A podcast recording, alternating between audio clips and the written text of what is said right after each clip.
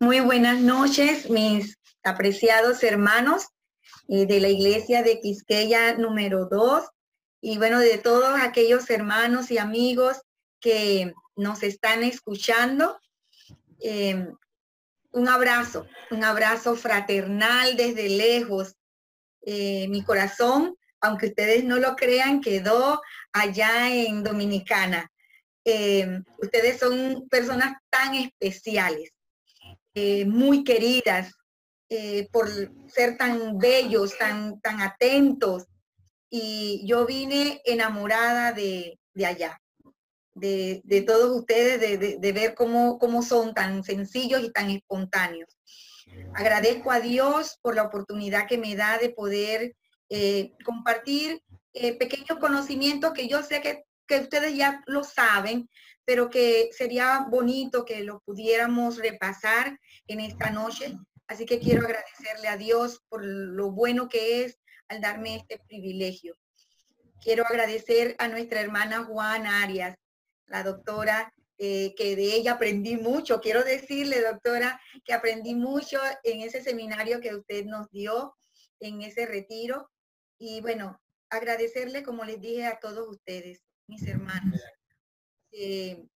son muy especiales para mí antes de presentar el, temita sobre la crianza de los hijos, este, quiero invitarles a que por favor me acompañen en una oración. Yo siempre digo que si Dios no dirige eh, los temas, en vano son mis palabras. Así es que quiero invitarles a que por favor oremos. Querido y bondadoso Padre, te damos gracias, Señor, porque eres bueno con nosotros porque siempre tienes instrucciones para que cada uno de nosotros podamos llegar a ser mejores hijos tuyos, pero también mejores padres. Queremos pedirte que tú seas nuestro invitado especial y que tú, únicamente tú, seas el que dirija este tema. Te lo agradecemos, Señor, pidiéndote perdón por nuestros pecados. En el nombre de Jesús. Amén. Se cuenta que en cierta ocasión, un padre le entregó una plantita a su hija. Pero cuando él le entregó esa plantita a la hija, este, él le hizo mención de que esa plantita era única. Así es que por lo tanto, ella tenía que cuidarla muy bien, porque era única en todo el mundo. Así es que él se la entregó y le dijo, hija, Cuida mucho de esta planta porque no hay otra en el mundo.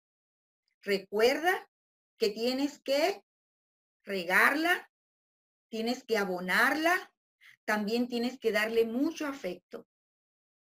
Así es que bueno, él le entregó la plantita, ella la puso en un lugar de la casa.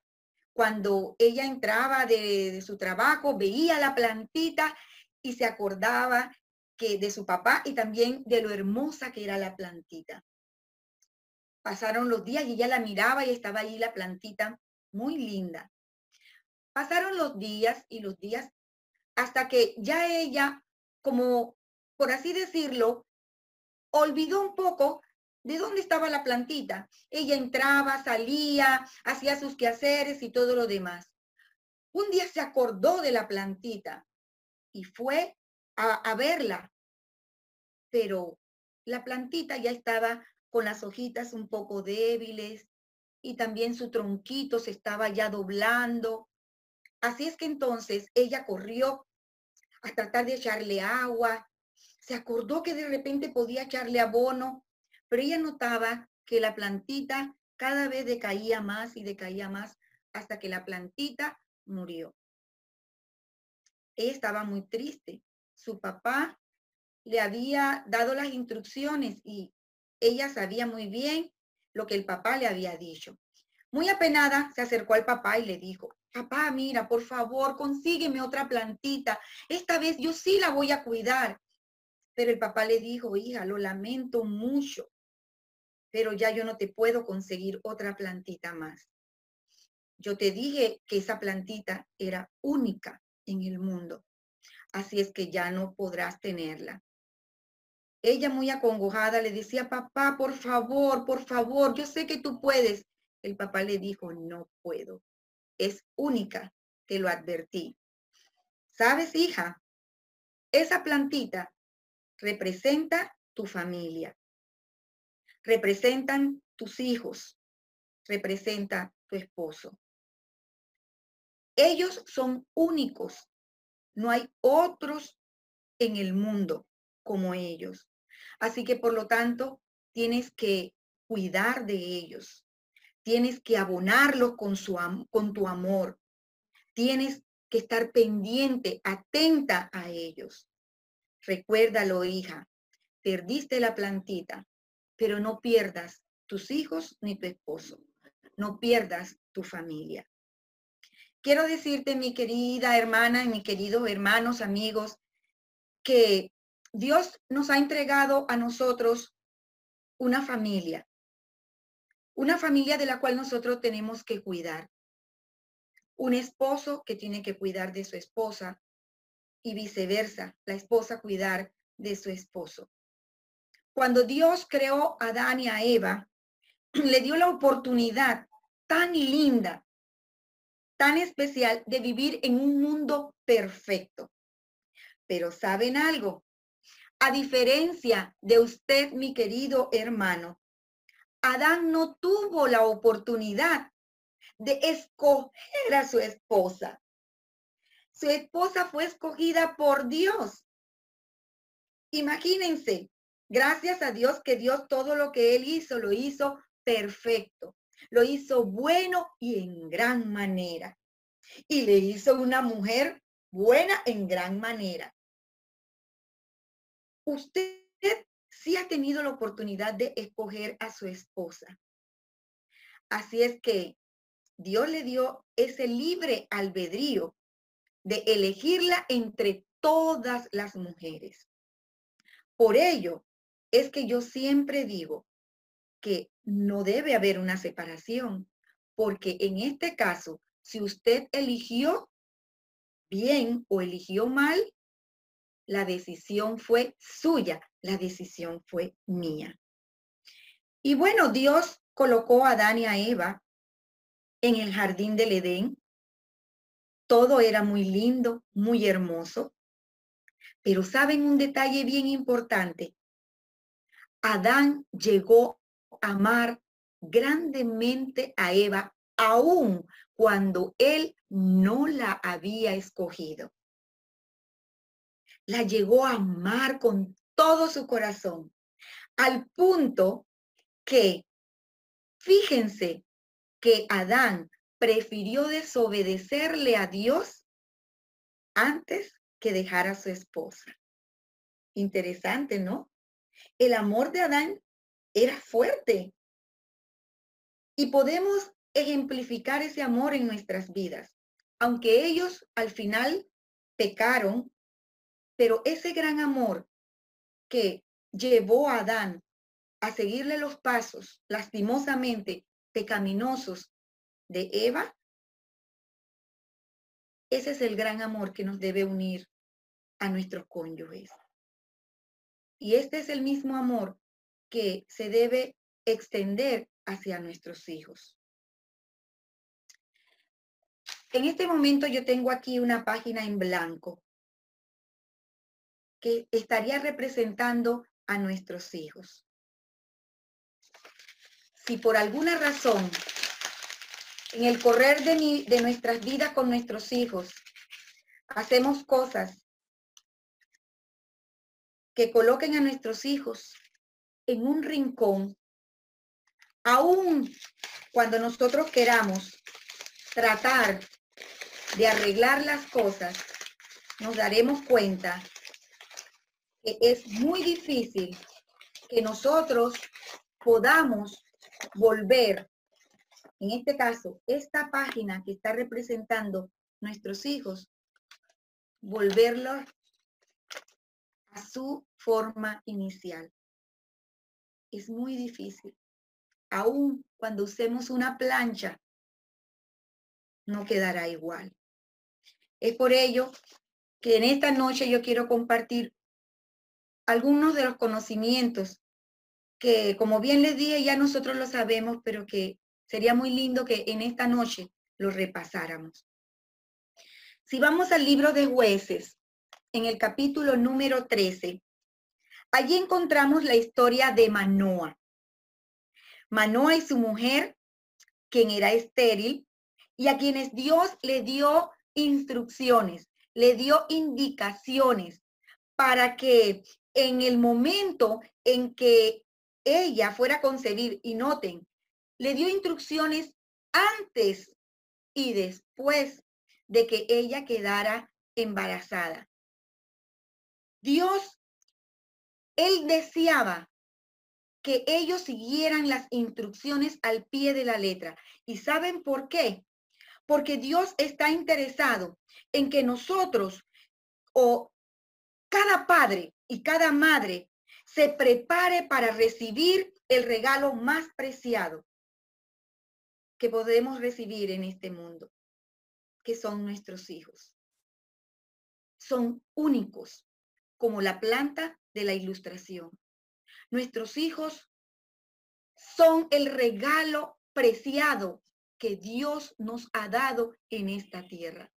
Cuando Dios le dio la orden a Adán y a Eva de que se multiplicaran, era el propósito de Dios que nosotros como padres pudiéramos instruir a nuestros hijos, no solo para que vivieran en esta tierra después del pecado, sino para que vivieran en el cielo. Es por ello que Manoa se interesó en saber cuáles eran las instrucciones que Dios le había dado. Noten que su esposa se le acercó y le dijo a Manoa, le contó todo lo que había pasado. Un ángel se me apareció, me dio todas estas indicaciones, pero Manoa estaba interesado en saber qué era realmente lo que le había dicho el ángel a su mujer. Y ahí hay un detalle, mis queridos hermanos, en este caso dirigido a nuestros padres que me están escuchando. La labor de la crianza de los hijos no solamente es de la mujer. Manoa aquí se está involucrando en la crianza de su hijo Sansón. Y noten que allí en el versículo número 12 del capítulo 13 de jueces, noten lo que dice Manoa. Entonces Manoa dijo, cuando se le apareció luego a él el ángel, cuando tus palabras se cumplan, ¿cómo debe ser la manera de vivir del niño y qué debemos hacer con él? ¿Notaron, padres? Noten lo que pregunta Manoa. ¿Cómo debe ser la manera de vivir del niño? ¿Y qué debemos hacer con él? A veces, queridos hermanos, y no se sientan aludidos, ¿verdad? Pero a veces los padres le dejan toda esa responsabilidad a la mujer. Y no debiera de ser. Es algo que va mancomunado, es algo que va unido los dos, porque recordemos que somos una sola carne. Es por ello que hoy vamos a ver antes de introducirnos un poquito a lo que es la crianza de los hijos, vamos a introducirnos a ver los diferentes tipos de padres que hay. Entonces, me gustaría que usted se clasificara en el tipo de padre que es. Ok, existen padres que son permisivos. ¿Cuáles son los padres permisivos? Los padres permisivos son aquellos que tienen una muy buena comunicación con sus hijos. Además de eso, ellos son afectivos, pero hay un detalle.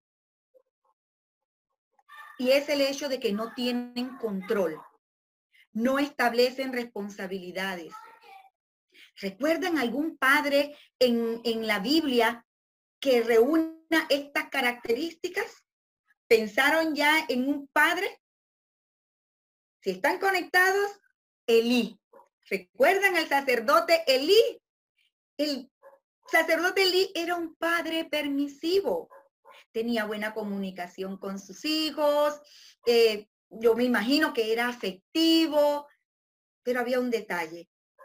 No les, como que no les alaba la riendita a los hijos. Y nosotros vemos eh, el final de la historia, cómo eh, quedó, quedaron sus hijos por las consecuencias de, lastimosamente, del sacerdote Elí siendo un padre permisivo. Están los padres democráticos. Los padres democráticos son aquellos que eh, demuestran afecto por sus hijos, tienen una buena comunicación con sus hijos, establecen reglas, es decir, tienen controles, ¿sí? Le eh, enseñan a sus hijos responsabilidades. Ahora tenemos los padres que son negligentes, aquellos que son, eh, por así decirlo, indiferentes. Ellos poseen un bajo nivel de lo que es el control, de lo que es la comunicación, de lo que es la demostración de afecto hacia sus hijos. Están los padres tóxicos. Saben, eh, es muy triste esos, ese tipo de padres tóxicos. Los hijos, eh, los padres tóxicos, eh, y no debo decir esto, pero a veces es mejor que dentro de un hogar no exista el padre tóxico. es mejor muchas veces eh, la ausencia. ¿Por qué? Porque el padre tóxico llega a dañar mucho la educación de sus hijos.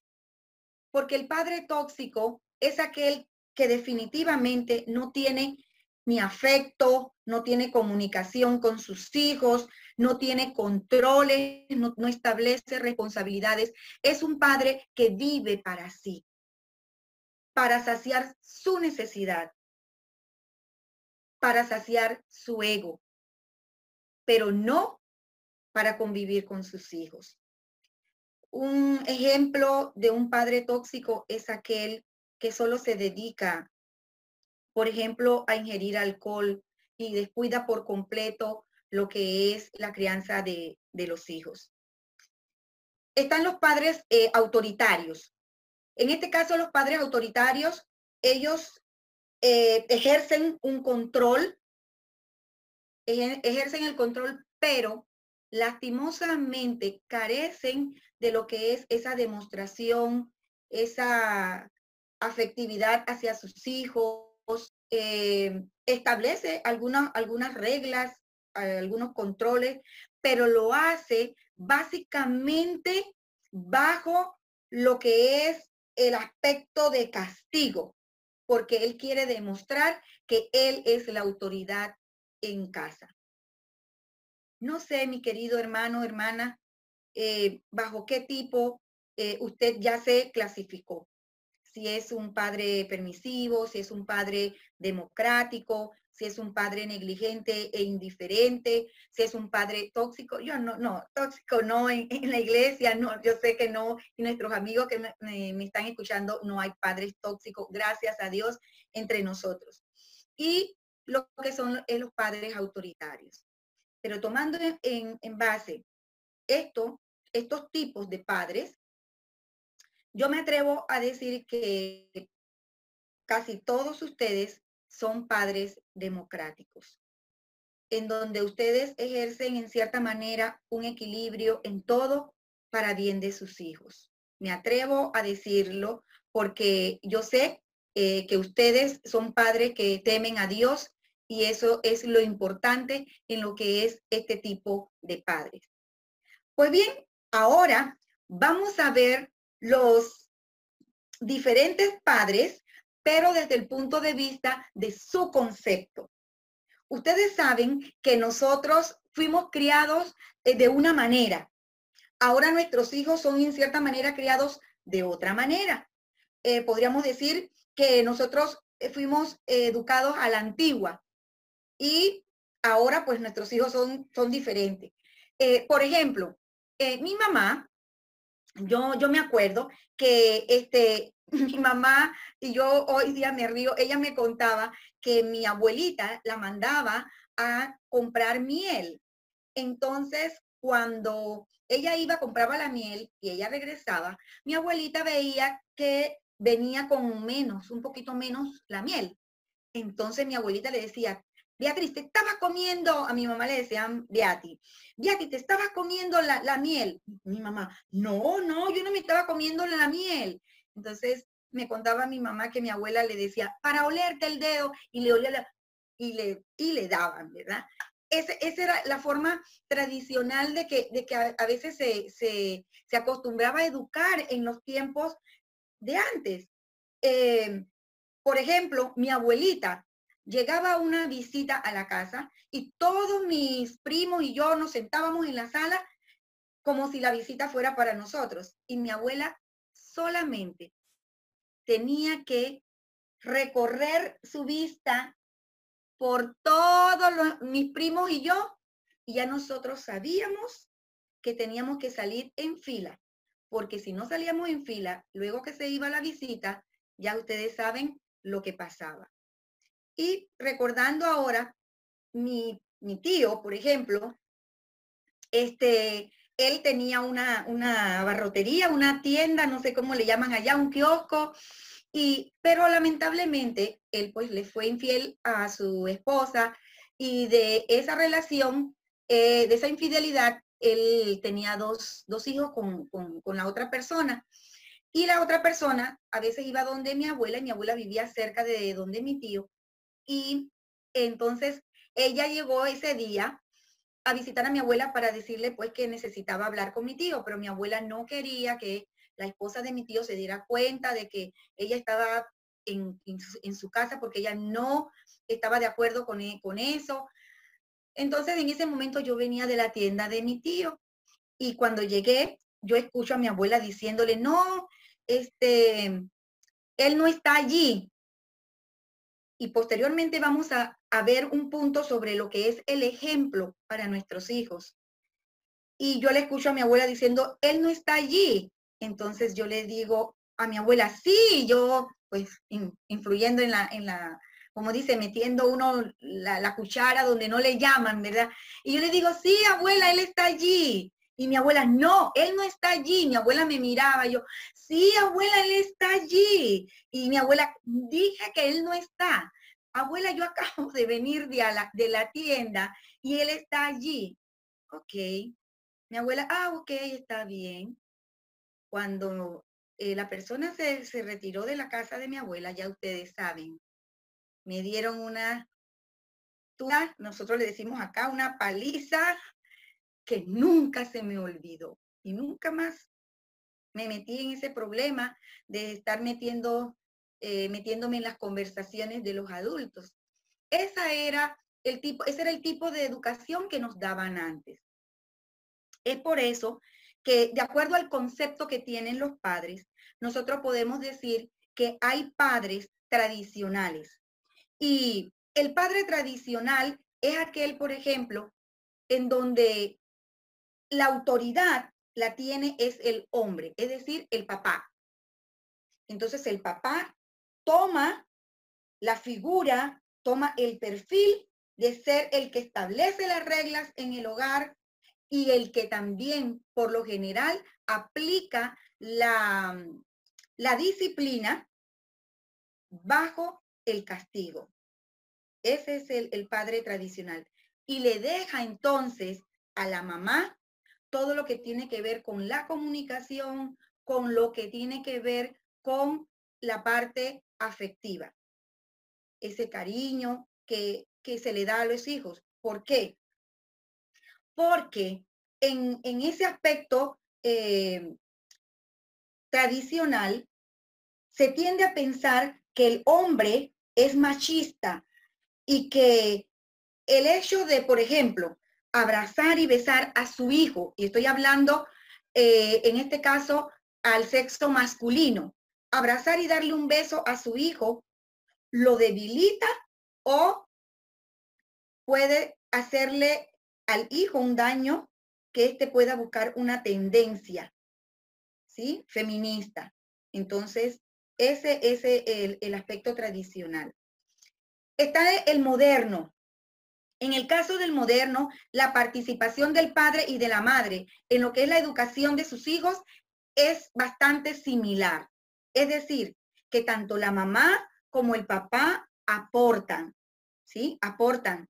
Y no están, eh, desde el punto de vista, no se están midiendo de que uno es el que está ejerciendo la autoridad y el otro eh, la parte de, eh, afectiva. No. Aquí los dos, ¿sí? Ambos exteriorizan los afectos, ambos se comunican con sus hijos. Y por último, está el aspecto intermedio. El intermedio es el que tiene un poco de lo que es la parte tradicional y un poco de lo que es la parte moderna. Si nosotros eh, pudiéramos establecer cuál es el correcto, entonces eh, tendríamos que pensar en que debemos de ser padres modernos. Y noten, cuando hablo de moderno, no significa que es la parte esa que, bueno, eh, eh, moderno es lo actual, lo que, lo que siempre está al final de una historia. No. Así es como se le establece a este tipo de padres. Ahora, ustedes saben, mis apreciados hermanos, que nosotros como padres no venimos con un librito debajo del brazo para saber cómo nosotros debemos de tratar a nuestros hijos, cómo debemos educarlos, ¿no? Y muchas veces cometemos errores. De hecho, eh, si ustedes me preguntan, mi esposo y yo cometemos, cometimos errores en la educación de nuestros hijos. Y hoy día, cuando yo veo que ellos eh, tratan a mis nietos eh, le, les pegan o me los castigan, eso me duele en el alma, porque yo creo que los nietos se quieren doblemente. Entonces mi hija y mi hijo, ellos me dicen, ah, pero usted lo hacía. Bueno, mi excusa es que yo les digo, sí, pero es que yo no tenía quien este, me dijera que estaba haciendo mal, porque cuando yo tuve a mis hijos, lamentablemente, em, al, cuando mi hijo, el mayor, tenía apenas eh, dos añitos, este, mi mamá murió, falleció, así que yo les, siempre les digo a ellos, lo que pasa es que yo no tenía quien a mi lado me estuviera diciendo que estaba cometiendo un error, pero yo ahora sí, pero para serles honesta, este, cuando ya uno tiene sus nietos, a veces este, uno cambia el concepto que uno tiene de lo que es la crianza de los hijos. Entonces, em, a veces nosotros como padres tenemos que aceptar que tenemos defectos. Tenemos defectos, defectos de carácter, defectos de formas de cómo criar a nuestros hijos. Pero yo le quiero decir algo, mis queridos hermanos. Nosotros tenemos que este, reconocer cuáles son esos defectos y pedirle a Dios que nos ayude para que nosotros podamos llegar a eliminar esos defectos de nuestras vidas para que no eh, perjudiquemos, para que no dañemos a nuestros hijos. Ustedes recuerdan la hoja que yo les enseñé que estaba representando a, a su hijo, a su hija, ¿verdad? Pues bien, ustedes saben, yo voy a ponerme aquí un corazón. No soy muy buena dibujando, pero un corazón. ¿Saben?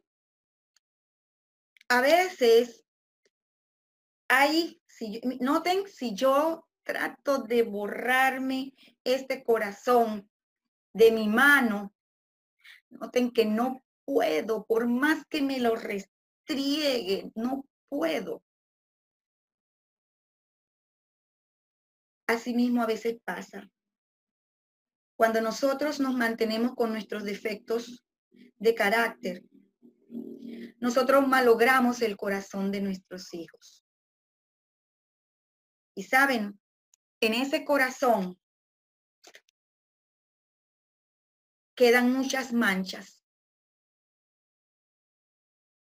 que a veces son difíciles de borrar. No sé si tal vez usted como padre, pero presentándose como hijo en el pasado, recuerda algo que su papá o su mamá le hizo, tal vez injustamente o a saber, y que afectó, le afectó a usted en su vida. No copiemos los defectos de carácter de nuestros antepasados. Es necesario que nosotros rompamos la cadena. Rompamos esa cadena, porque si usted trata, por ejemplo, sin afecto a un hijo, ¿qué cree usted que va a pasar? Cuando ese hijo crezca, va a seguir de igual manera demostrando no afecto a sus hijos. Y así va a seguir la cadena, pero es tiempo ya que nosotros rompamos esa cadena. Aún a pesar de que sus padres a usted no le manifestaron amor, afecto, atención, comprensión, rompa esa cadena. Y a partir de hoy, usted demuéstrele a sus hijos cuán especiales son ellos para usted. Vamos a ver rápidamente, porque el tiempo este, va, va velozmente, algunos defectos de los padres en su relación con sus hijos. Padres que sermoneamos muy a menudo. Ya a veces nuestros hijos eh, saben cuáles son las cosas que nosotros le vamos a decir porque son los mismos sermones. Y a veces dentro de esos sermones hacemos alarde de nuestras experiencias y de nuestra sabiduría. A veces eso le molesta, les incomoda a nuestros hijos. También dentro de los defectos está que a veces nosotros eh, le restamos importancia a los problemas que tienen nuestros hijos. Y les decimos inclusive a ellos, eso no es nada para lo que yo he vivido. A veces nuestros hijos necesitan que, eh, ser escuchados por nosotros. Porque si nosotros no los escuchamos, entonces ellos irán a otra persona que tal vez no es la adecuada padres también que consciente e inconscientemente ridiculizan a sus hijos. ¿Saben? Esto que les voy a contar, este, para mí fue una experiencia muy triste. Eh, yo, como ustedes bien saben, este, soy profesora jubilada y yo tenía una consejería y había un jovencito eh, dentro de mi consejería que era hijo de un compañero mío, de otro profesor. Y entonces el profesor, eh, él tenía su forma de criar a sus hijos así muy, muy recta. Y bueno, sin ánimo de, criticarlo, ¿verdad? Pero era muy, muy enfático en la regla que él establecía a sus hijos.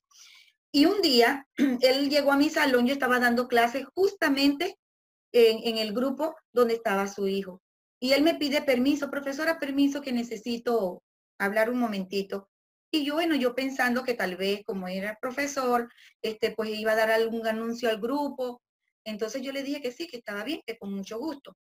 Así que cuando, ¿cuál fue mi asombro? Cuando delante de todo el grupo le llamó la atención a su hijo. Fíjense, yo en ese momento me salí del salón, lo esperé afuera y le dije que eso nunca más lo hiciera, que nunca más lo hiciera, que había hecho muy mal y que así como había le había hablado a su hijo de esa manera, era menester que él públicamente también le pidiera disculpas a su hijo. Posteriormente yo hablé con su hijo y, y bueno, era una situación muy especial.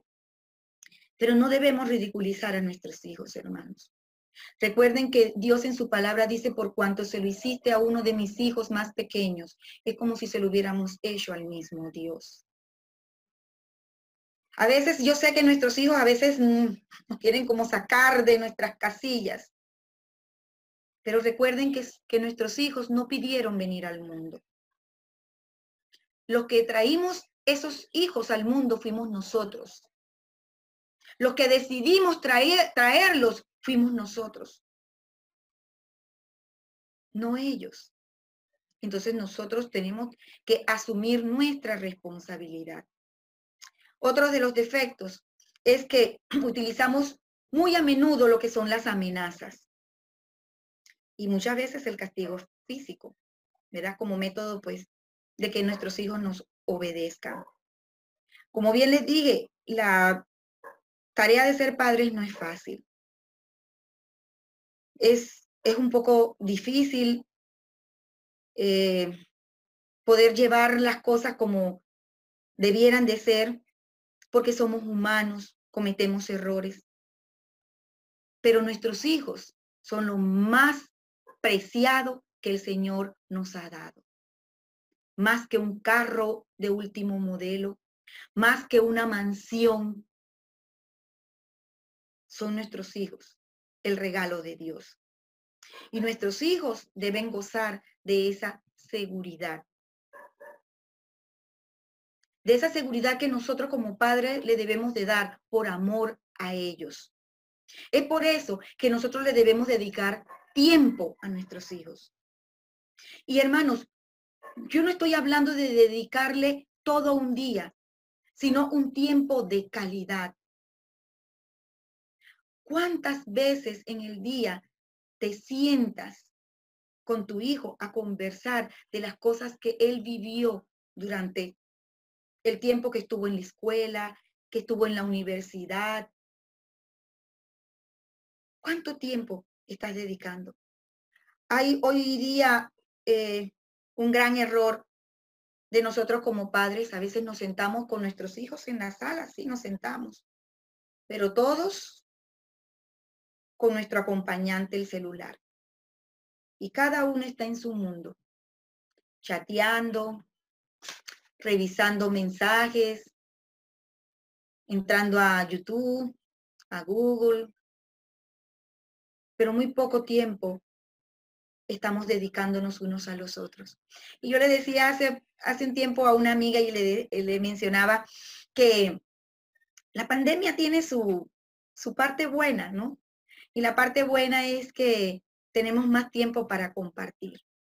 Comparte tiempo con tus hijos, porque no sabemos hasta cuándo el Señor nos los va a prestar.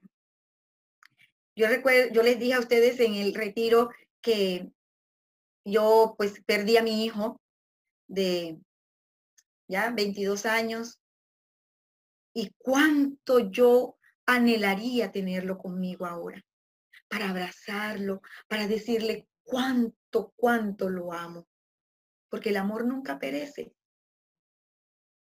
pero no lo tengo, pero usted sí lo tiene. Dedíquele ese tiempo. Abrace a su hijo. Dígale que lo quiere. Y allí también entro con, con, nuestros hermanos varones, nuestros amigos varones.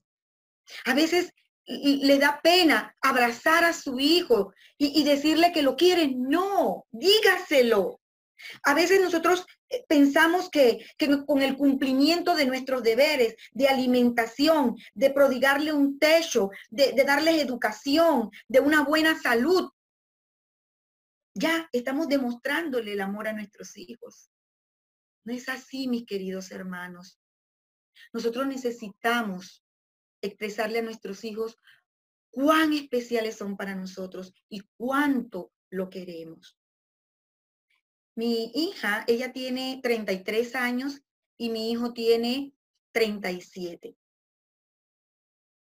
Y si yo tres veces al día hablo con mi hijo, él vive en Estados Unidos, si tres veces yo hablo con él, las tres veces cierro mi conversación diciéndole, te amo mucho, te quiero mucho, extraño. Y si es con mi hija acá en Panamá, de igual manera. Y le doy gracias a Dios que mi esposo, aun cuando es varón, también lo hace. Hermanos, denle esa seguridad a sus hijos. Y en este caso, e, e, el, el padre que tiene hija, le suplico, converse con su hija. Que su hija tenga la confianza de decirle a usted si le gusta tal o cual joven que tenga la confianza de decirle a usted el mínimo secreto que ella guarda. Saben, psicológicamente, los padres, en este caso estoy hablando del sexo masculino, el papá, juega un papel muy importante en la educación de la hija. Cuando le dice a su hija y su hija puede escuchar que él la ama, cuando se le presente un joven a querer hablarle en el oído cosas hermosas, ella tendrá la capacidad de analizar. ¿Saben por qué? Porque ya ella ha escuchado esas expresiones de afecto y de amor de su padre. Así que ella no está ansiosa ni necesitada de buscar amor en otro lado. Es importante que nosotros reconozcamos las buenas acciones de nuestros hijos. Así como eh, les llamamos la atención cuando ellos se equivocan, también reconozcamos las buenas acciones. Felicitemos a nuestros hijos. Es bueno que también dentro de lo que es la relación de padres e hijos, nosotros establezcamos reglas, que nuestros hijos sepan los límites que hay en la casa. Yo recuerdo que mi esposo y yo una vez le, dijimos a mis dos hijos, en ese tiempo todavía aún vivía el, que, haya, el que falleció, y ellos estaban en colegiatura, em, en secundaria, nosotros le llamamos secundaria a lo que es décimo, undécimo, duodécimo grado. Entonces, este, nosotros yo les había dicho que yo no quería que ellos fueran a la casa de una joven que era compañera de uno de ellos, porque allí se daban a veces algunas fiestas, ella no era de la iglesia, y se daban algunas fiestas y en la fiesta, pues eh, eh, tenían una cierta de actividades que no eran propias de, nuestros hijos, como ingerir licor, fumar, etcétera.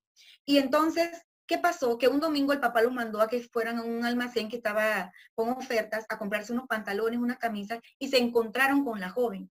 Y la joven los invitó a su apartamento porque dice que eh, tenían una fiestecita con algunos estudiantes del, colegio. Para hacerles breve la historia, yo pertenecía en ese tiempo a la comisión de disciplina y, y, cuando se lleva a la comisión de disciplina, resulta que están llevando el caso de que eh, en ese edificio, eh, en ese apartamento, había una piscina y todo lo demás y estaban unos estudiantes del colegio adventista y eso y entonces pues se sancionaron a los jóvenes, entre ellos estaba la joven esa.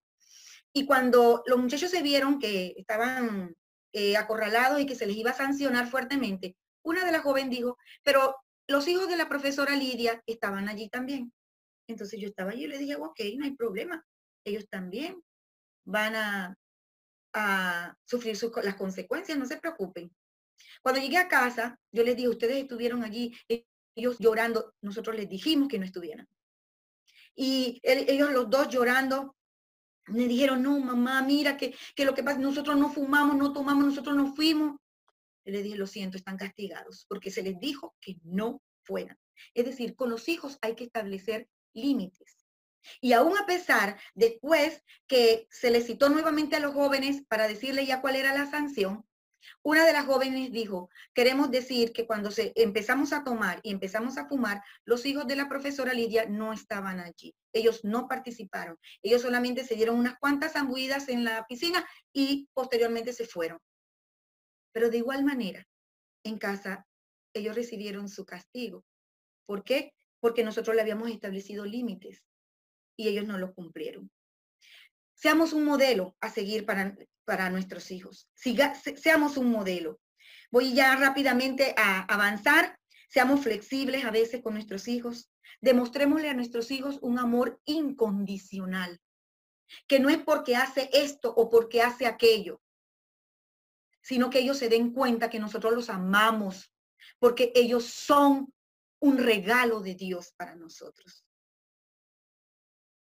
Practiquemos el respeto mutuo. Por favor, padres, no le griten a sus hijos.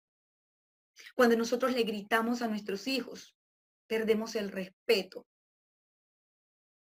Porque el día de mañana ellos también, en un momento dado, nos van a llegar a respetar con los gritos. Sea realista, no le pida a sus hijos cosas que, que son imposibles de alcanzar.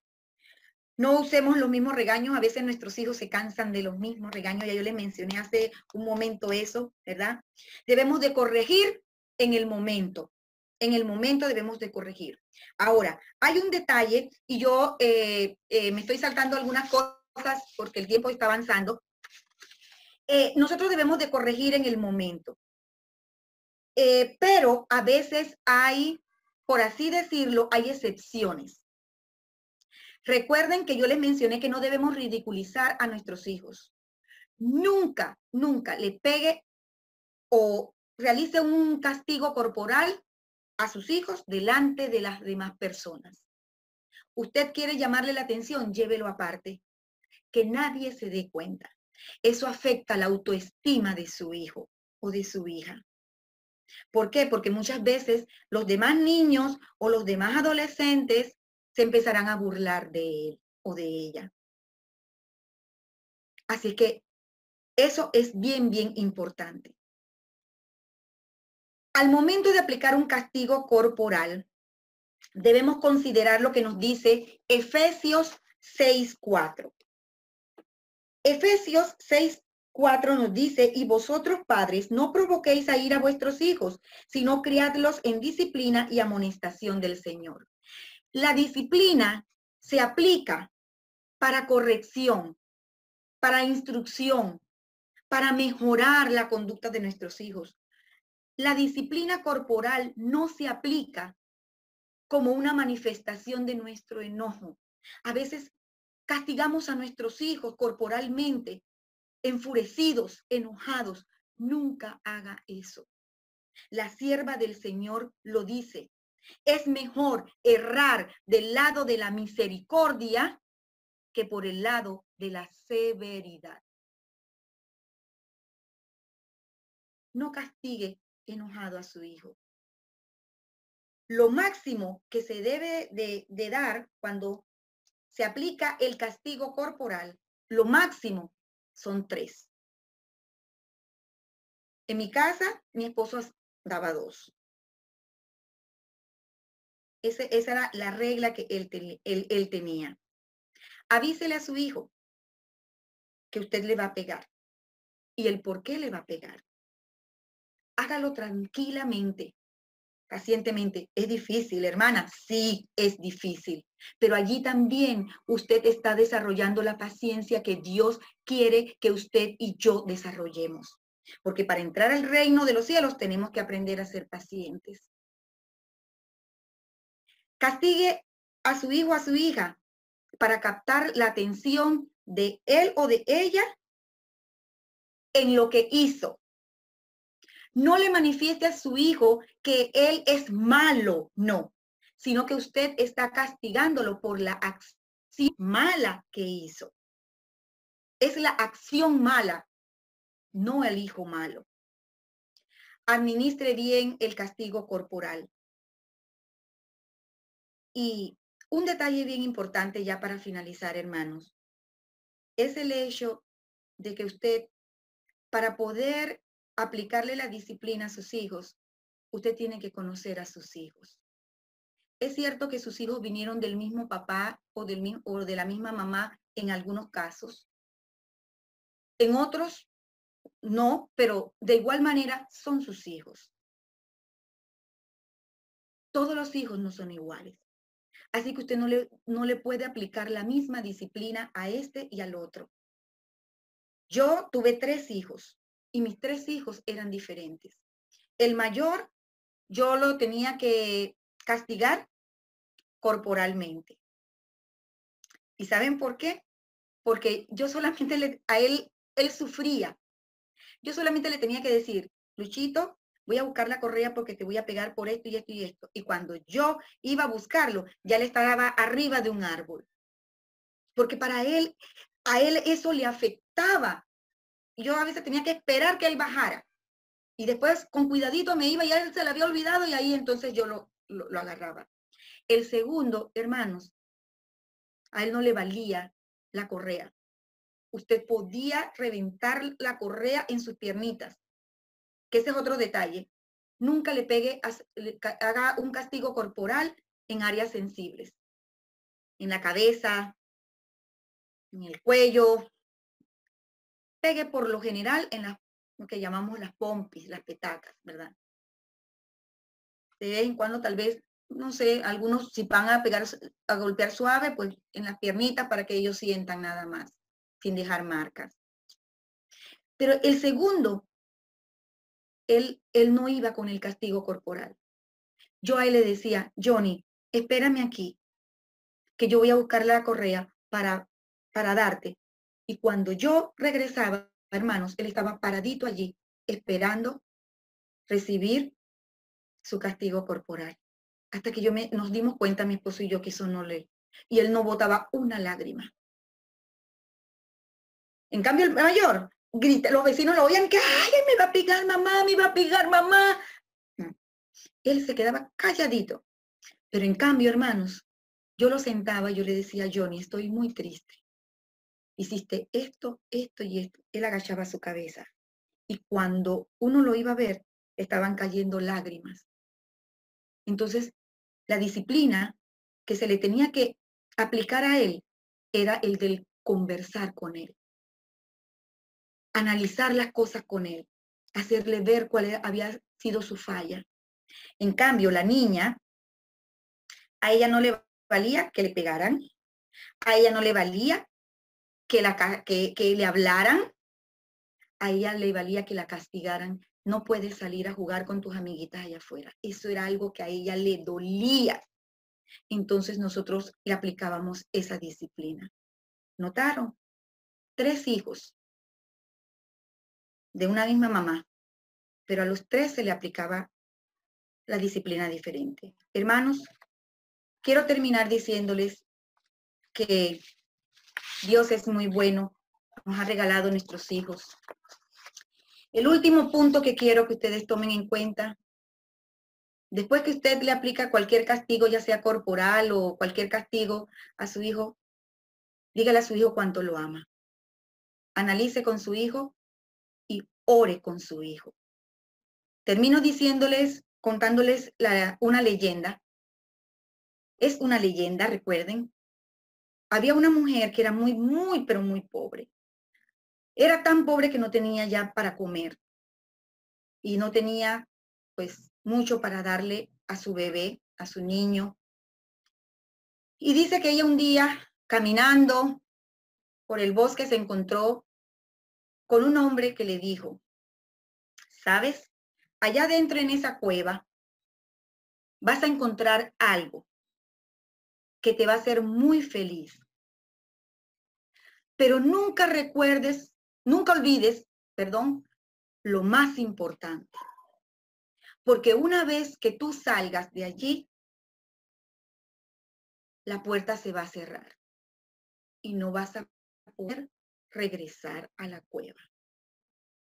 Como bien les dije, esta mujer era muy, muy, muy pobre. Cuando ella entró a la cueva, no podía creerlo. Había demasiada riqueza. Habían diamantes, perlas, oro, plata, había muchas cosas.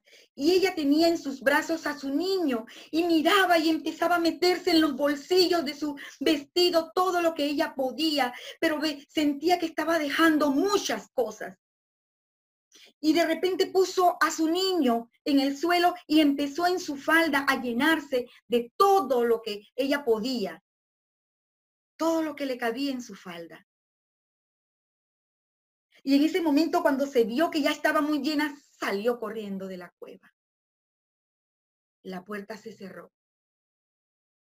Y después cuando ella sale, se sorprende y se da cuenta que dejó a su hijo dentro de la cueva.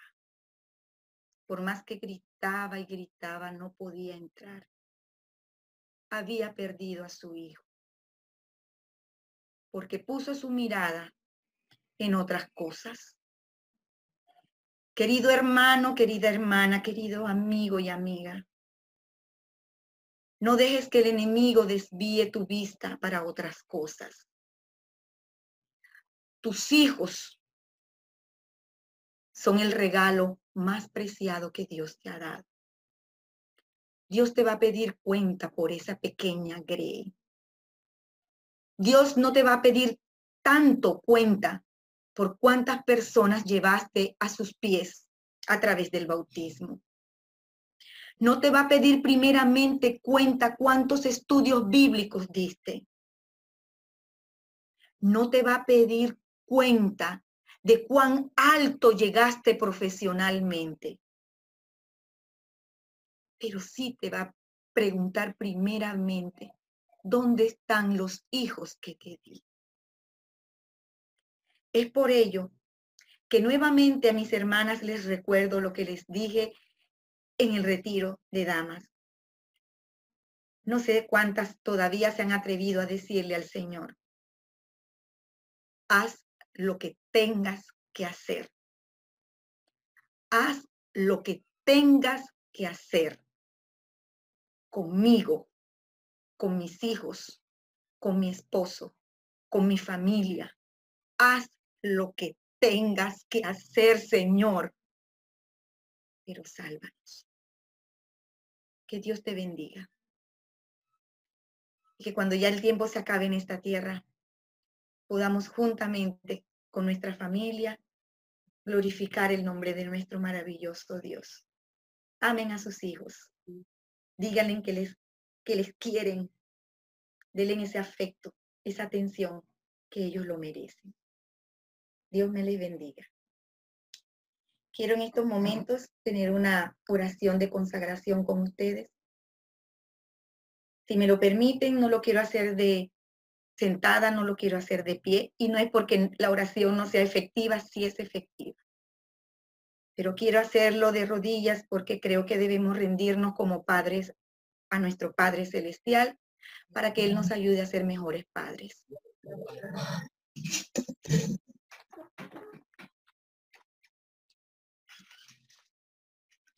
Querido llamado Padre que estás en los cielos, te damos gracias, Señor, porque eres bueno, eres maravilloso.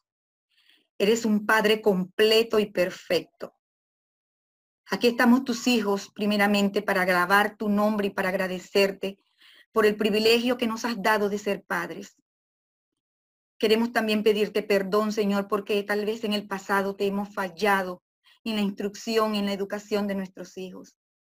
Pero aquí estamos, Señor, de rodillas ante ti para suplicarte para clamarte, Señor, que tú nos ayudes a ser buenos padres, que tú nos des las instrucciones de vidas para que nosotros podamos edificar los caracteres de nuestros hijos para que sean idóneos para el cielo.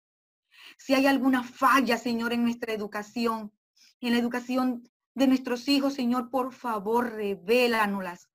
Manifiéstate para que nosotros como padres podamos darnos cuenta que estamos fallando y podamos con tu ayuda y dirección retomar las riendas de nuestro hogar y así edificar un altar en nuestras familias.